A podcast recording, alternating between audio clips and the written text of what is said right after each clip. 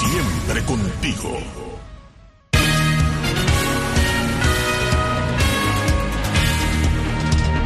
Distinguen con premio la líder opositora cubana Marta Beatriz Roque. Señala el Observatorio Cubano de Conflictos que el malestar en la isla se refleja en el incremento de las protestas. Alza en costo de los combustibles ya impacta negativamente a sectores del transporte en Cuba.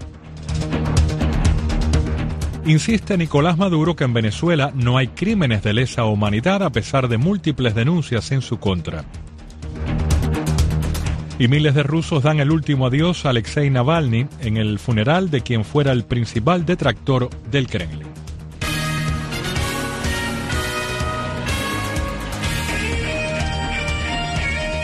Radio Martí Noticias. ¿Qué tal? Muy buenas tardes. Bienvenidos a la emisión informativa de Radio Martí de las 5 de la tarde. En los próximos 30 minutos tenemos las noticias de Cuba, Estados Unidos y el resto del mundo. Me acompaña en la dirección técnica Juan Pendaz, voz informativa José Luis Ramos. 5, un minuto, comenzamos.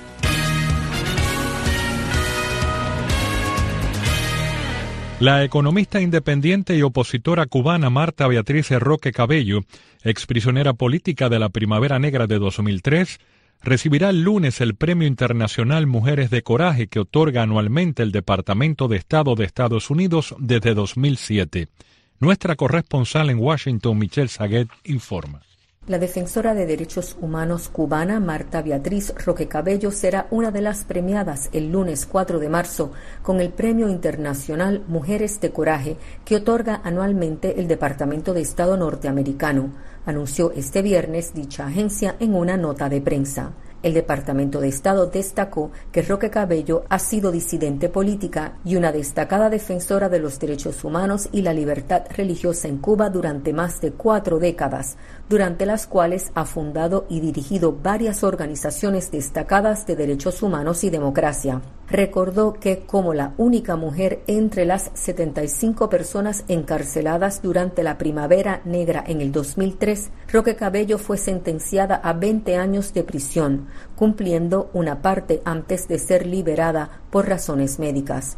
Tras su liberación, Roque Cabello continuó abogando por los derechos humanos, manteniendo contacto con presos políticos, documentando audiencias judiciales fraudulentas y brindando apoyo material a activistas y sus familias. El Departamento de Estado añadió que como resultado de su trabajo de derechos humanos, el gobierno cubano la ha acosado y vigilado diariamente durante décadas. El Premio Internacional Mujeres de Coraje del secretario de Estado reconoce a mujeres de todo el mundo que han demostrado coraje, fuerza y liderazgo excepcionales al defender la paz, la justicia, los derechos humanos y la igualdad de género y el empoderamiento de las mujeres y niñas en toda su diversidad a menudo con gran riesgo y sacrificio personal. Desde Washington para Martín Noticias les hablo Michelle Sagué.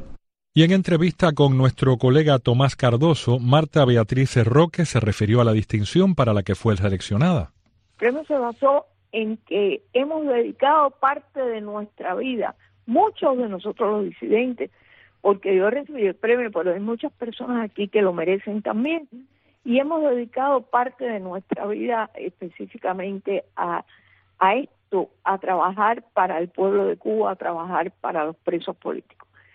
Y la segunda parte, después de te decía de que eh, te sentiste bien, inmediatamente piensas en ellos y te das cuenta de que son ellos el objetivo principal del premio.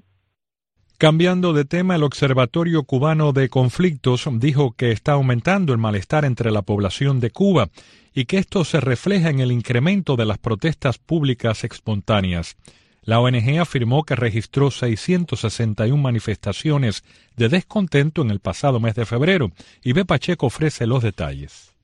Un total de 661 protestas públicas espontáneas se registraron en Cuba en el mes de febrero, para un incremento del 5.3% respecto a las 626 compiladas en enero, según el más reciente informe del Observatorio Cubano de Conflictos. Sobre las estadísticas recogidas, conversamos con el periodista Rolando Cartaya, quien integra el equipo de investigadores de la Fundación por los Derechos Humanos en Cuba, con sede en la ciudad de Miami. A pesar de que el gobierno gobierno frenó temporalmente el paquetazo de subidas de precios, la situación en cuanto a la categoría de alimentación, inflación, agricultura no mejoró. En lo referente a los servicios públicos, se saltó de 29 protestas en enero a 75 en febrero. Según el informe, en Cuba, las manifestaciones de descontento se extendieron por las 15 provincias, con La Habana liderando la lista como el territorio más activo, seguido por Holguín, Matanzas, Guantánamo, Villa Clara, Camagüey, Santiago de Cuba y Pinar del Río. Por otra parte, el Observatorio Cubano de Conflictos resalta que los actos represivos volvieron a escalar en febrero a 157, superando por 24 los 133 reportados en enero. En el mes de febrero, las denuncias de actos represivos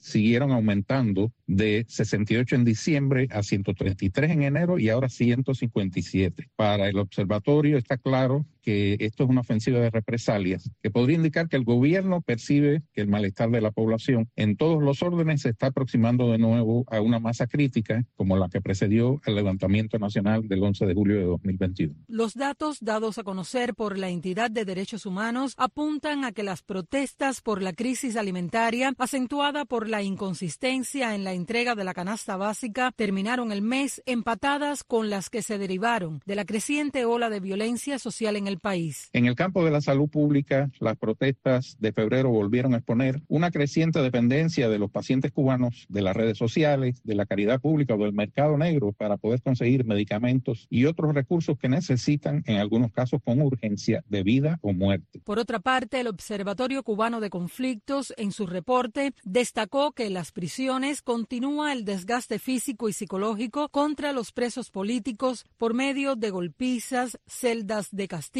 negación de medicamentos, mala alimentación y escasa agua, mientras la Asamblea Nacional denegó una petición de ley de amnistía en favor de los 1.066 presos de conciencia. Ivette Pacheco, Martín Noticias. El aumento del costo del combustible impacta negativamente en sectores del transporte cubano. Tomás Cardoso con la información.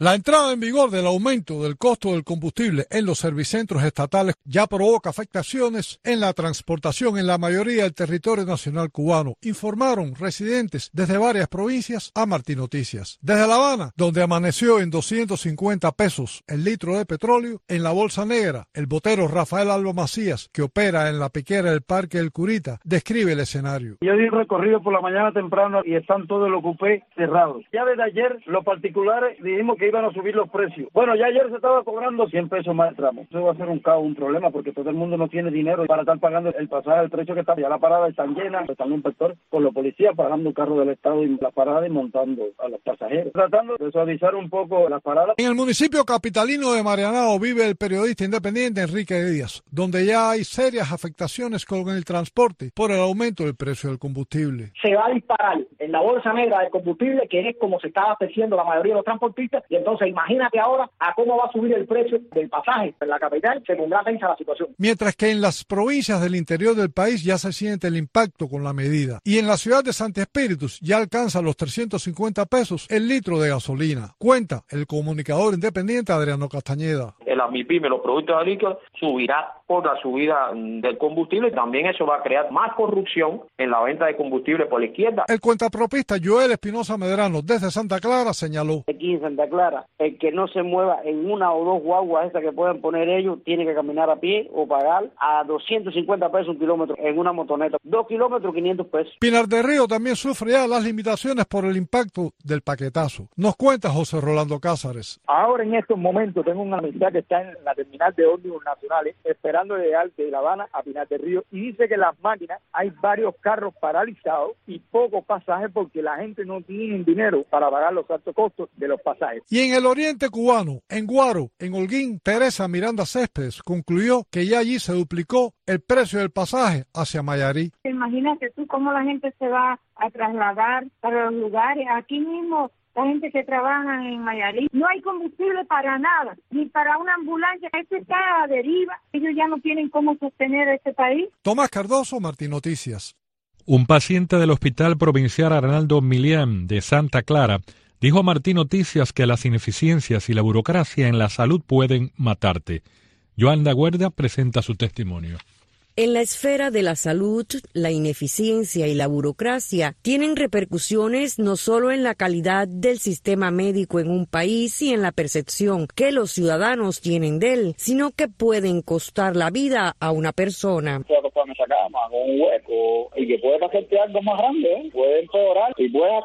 Así reflexionaba Jordanis Bermúdez Núñez cuando se vio ingresado en el Hospital Provincial Arnaldo Milián Castro de Santa Clara sin acceso al antibiótico ni a la prueba de cultivo que necesitaba para detectar lo que estaba causando su enfermedad. Para los antibióticos, todas las medicinas van a una comisión y ellos son los que la prueban. No sé quiénes serán. Yo tenía 40 de fiebre, se me hizo un hueco en una nalga, se me estaba pudriendo. Hace dos días para que me llevaran al salón a limpiarme. El hombre de 40 años fue hospitalizado el 21 de febrero con una úlcera que continuó agravándose. Esa comisión rechazó como tres antibióticos que mandaron por que la directa.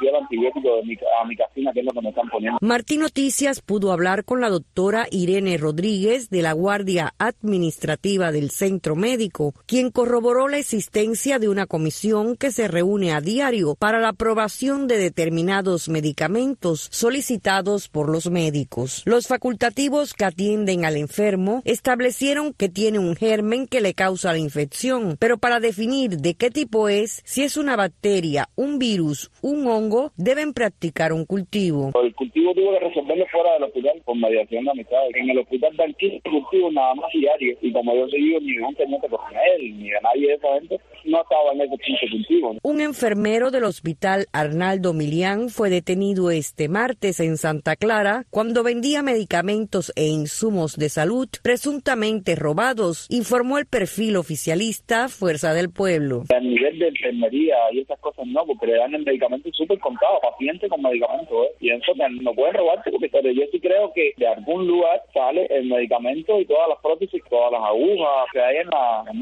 Yolanda Huerga, Martín Noticias. El secretario de Estado para Asuntos del Hemisferio Occidental, Brian Nichols, recordó a los manifestantes afroamericanos del 11J que sufrieron violencia policial y arrestos injustificados y pidió la liberación de los presos políticos. En un mensaje a través de la red social X, Nichols escribió además que durante el mes de la historia afro se celebran las numerosas contribuciones de los afroamericanos y el papel vital de los afrodescendientes en la lucha por sociedades equitativas. También el jefe de la misión estadounidense en Cuba, Benjamin Sif, se refirió a los presos del 11J en un mensaje de audio publicado por la Embajada de Estados Unidos en La Habana. Cada febrero celebramos en los Estados Unidos el mes de la historia afroamericana para honrar las contribuciones de los afroamericanos a nuestro país y reconocer la lucha continua por una sociedad más equitativa. Durante siglos, los afrocubanos también han desempeñado un papel vital en la lucha por una sociedad más igualitaria y siguen presionando por una Cuba más libre, más democrática y más próspera. En Cuba, el afrocubano Antonio Maceo, conocido como el Titán de Bronce, lideró los primeros esfuerzos para conseguir la independencia de Cuba. Y durante el siglo XX, los afrocubanos y afroamericanos siguieron encabezando la lucha por sociedades más equitativas en ambas naciones. Aquí en Cuba recordamos a los muchos afrocubanos que participaron en las protestas pacíficas del 11 de julio del 2021 y que sufrieron violencia policial, arrestos injustificados, restricciones a sus libertades y aún están en prisión. Hoy quisiera agradecer tanto a los afroamericanos como a los afrocubanos sus sacrificios y celebrar su dedicación a la creación de sociedades más libres, más fuertes, más prósperas y más igualitarias para todos, tanto en Estados Unidos como en Cuba. 5-14 minutos son más en noticias. Contrario a las denuncias de víctimas y familiares, defensores de los derechos humanos y la sentencia de la Corte Penal Internacional, el gobierno de Nicolás Maduro insiste que en Venezuela no hay crímenes de lesa humanidad. Nuestra corresponsal en Caracas, Aymara Lorenzo, informa. Organizaciones no gubernamentales aplaudieron y reconocieron la relevancia de la decisión de la Sala de Apelaciones de la Corte Penal Internacional que permite que la Fiscalía de esa instancia de justicia continúe la investigación por presuntos crímenes de lesa humanidad cometidos en Venezuela, tal como lo dijo Gonzalo Imiop, defensor de la ONG Foro Penal. Hay todavía muchísimo camino por recorrer, hay que individualizar eh, responsables, hay que determinar cuáles son los hechos que van a ser investigados en fases posteriores del proceso, pero en definitiva es una muy buena noticia para los defensores de derechos humanos y para las víctimas de crímenes de lesa humanidad en Venezuela. Delcy Rodríguez presidente del régimen de Nicolás Maduro aseguró que acudirán a todas las instancias posibles para defender su verdad. Nosotros vamos a seguir ejerciendo todos los recursos que existan para defender la verdad de Venezuela y que se sepa, así sea, pasito a pasito, la verdad de nuestro país. ¿La verdad cuál es? Que aquí no se han cometido delitos de lesa humanidad. Simón González, abogado y experto en justicia internacional, dijo a Martín Noticias que el pronunciamiento del régimen muestra la acción de ellos durante el proceso que viene de no colaborar con la investigación. Y esto eh, está en franca contravención de lo que dispone el artículo 86 del Estatuto de Roma,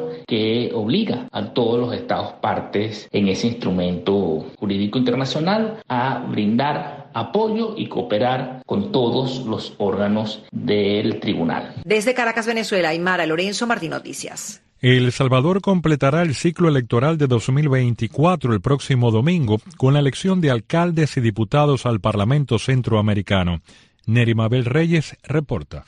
Más de 5 millones de salvadoreños están convocados de nuevo a las urnas este domingo 3 de marzo para la elección de 44 alcaldes que deberán asumir los gobiernos locales de la nueva división política administrativa del país y a 20 diputados al Parlamento Centroamericano Parlacen. Las autoridades del Tribunal Supremo Electoral, el TSE, dicen que están listas para habilitar 8.562 juntas receptoras de voto que serán instaladas en los 1.595 centros de votación y esperan superar las fallas que afectaron el sistema de transmisión de resultados de la elección legislativa, como remarca el magistrado del organismo eleccionario Guillermo Huelman. Estamos preparados con las contingencias que no tuvimos para ese 4 de febrero. Los candidatos a alcaldes del oficialismo están bajo la sombría de la popularidad del presidente Nayib Bukele. Sin embargo, el voto para los gobiernos locales premia a los liderazgos que pudieran lograr una representación en los consejos municipales plurales, como lo explica el experto en temas electorales Juan Contreras. La gente a nivel local valora muchas otras otras cosas, no solamente el partido. La disputa electoral a nivel municipal de candidatos de los partidos Alianza Republicana Nacionalista Arena y Nuevas Ideas es más fuerte en las cabeceras departamentales del país y en la capital San Salvador, donde el actual alcalde Mario Durán busca la reelección y las encuestas le otorgan una preferencia de más del 50%. En tanto, el jueves el Tribunal Supremo Electoral entregó en un acto solemne las credenciales al presidente Nayib Bukele y al vicepresidente Félix Ulloa, electos el 4 de febrero para un segundo mandato de cinco años que comenzará el primero de junio cuando asuman sus funciones. Nerima del Reyes, Voz de América, San Salvador.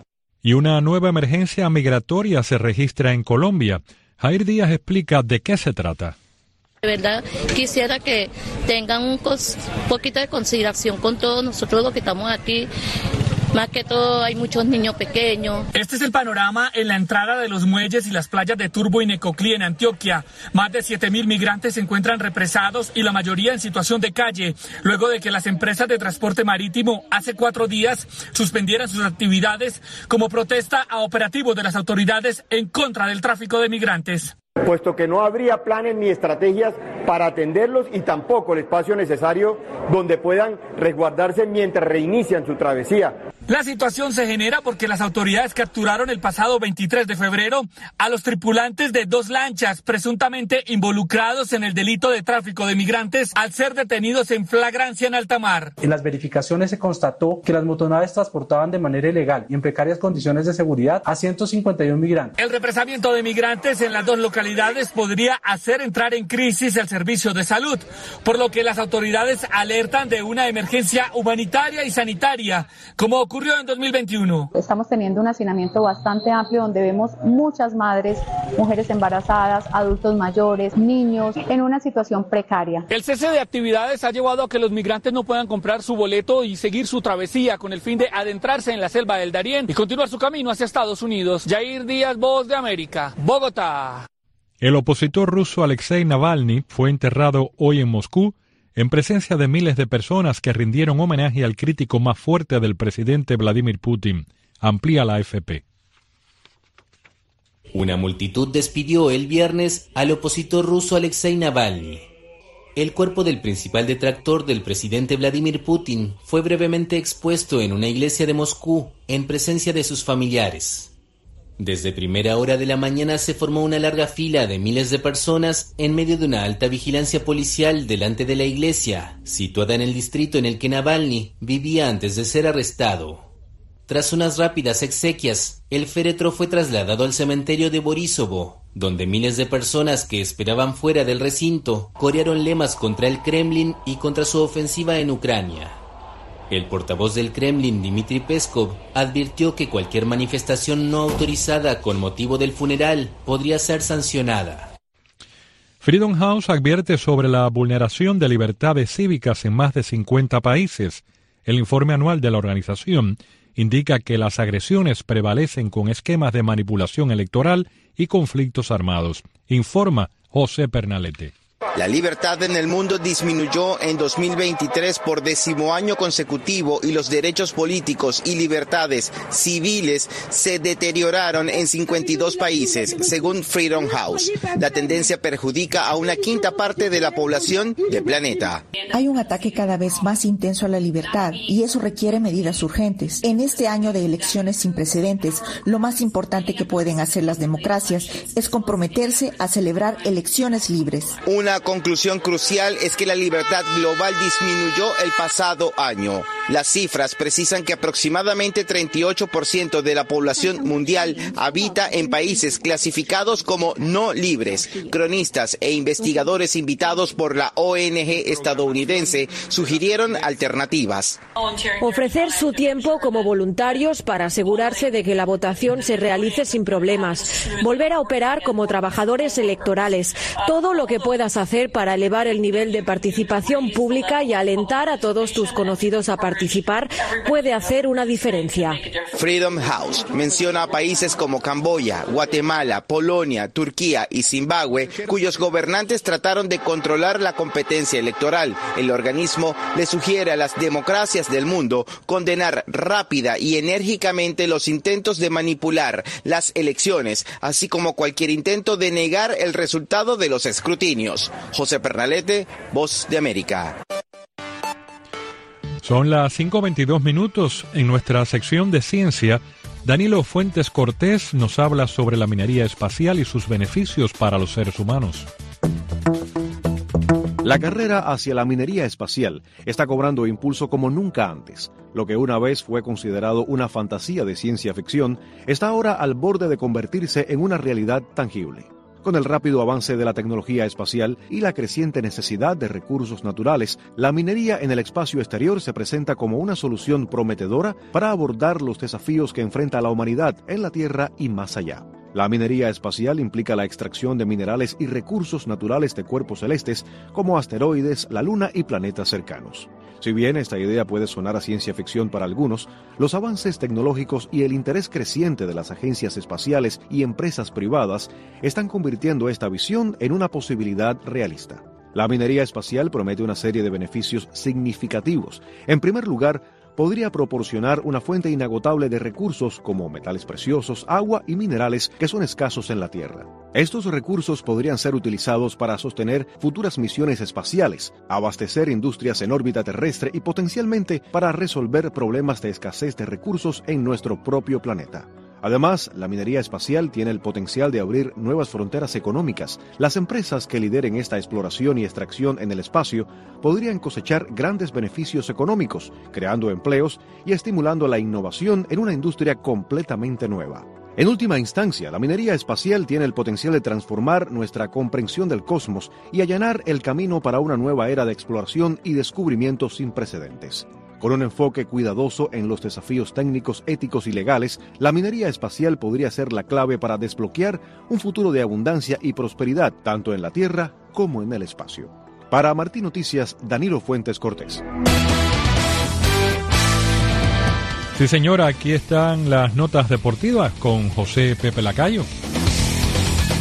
El béisbol de las grandes ligas informó que el salario promedio de un pelotero en el béisbol de las mayores en el año 2023 fue de 4.5 millones de dólares, un incremento de 7.1% del año 2022 al 23.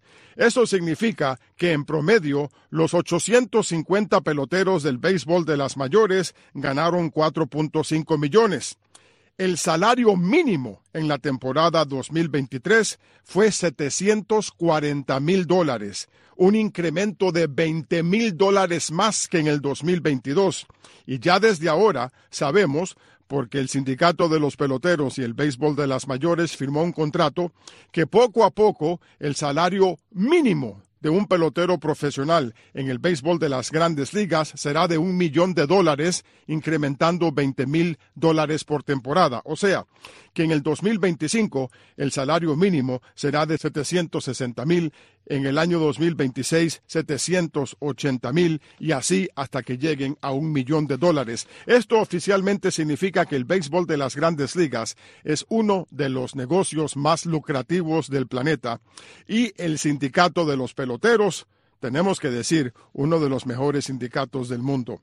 Ahora pasamos a la Copa del Rey en España el Bilbao aplastó 4 por 0 con marcador agregado al Atlético de Madrid y clasificó a la final de la Copa del Rey que jugará contra el Mallorca en Sevilla en mayo. Esto significa dos cosas, que el Bilbao, además de ser finalista en la Copa del Rey, también clasifica automáticamente a la Supercopa Española, que se juega cada año en Arabia Saudita entre el campeón y subcampeón de la liga contra el campeón y subcampeón de la Copa del Rey.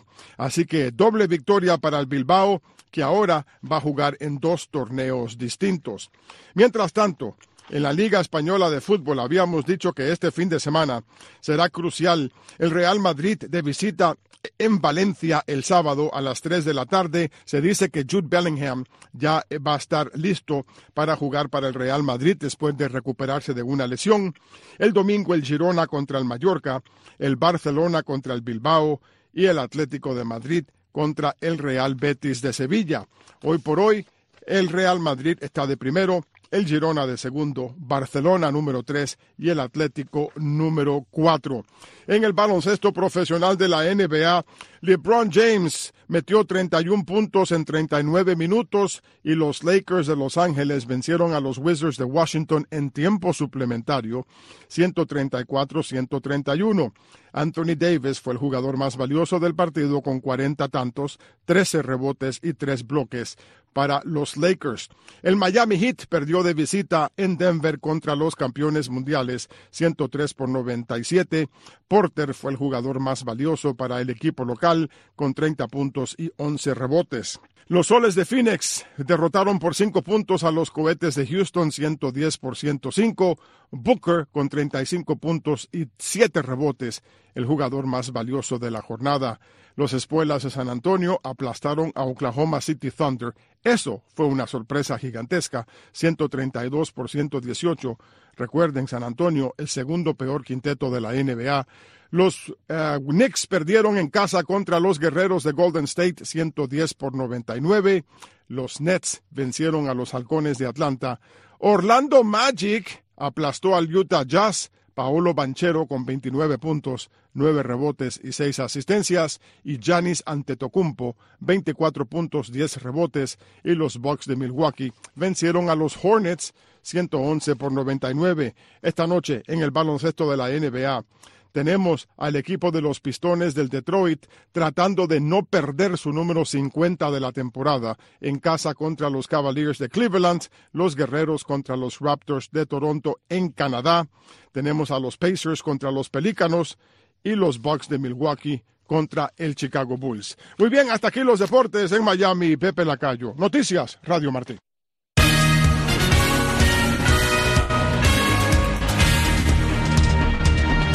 Y hasta aquí también la emisión informativa de Radio Martí de las 5 de la tarde. Las noticias de Cuba, Estados Unidos y el resto del mundo, bajo la dirección técnica de Juan Pendaz, voz informativa José Luis Ramos.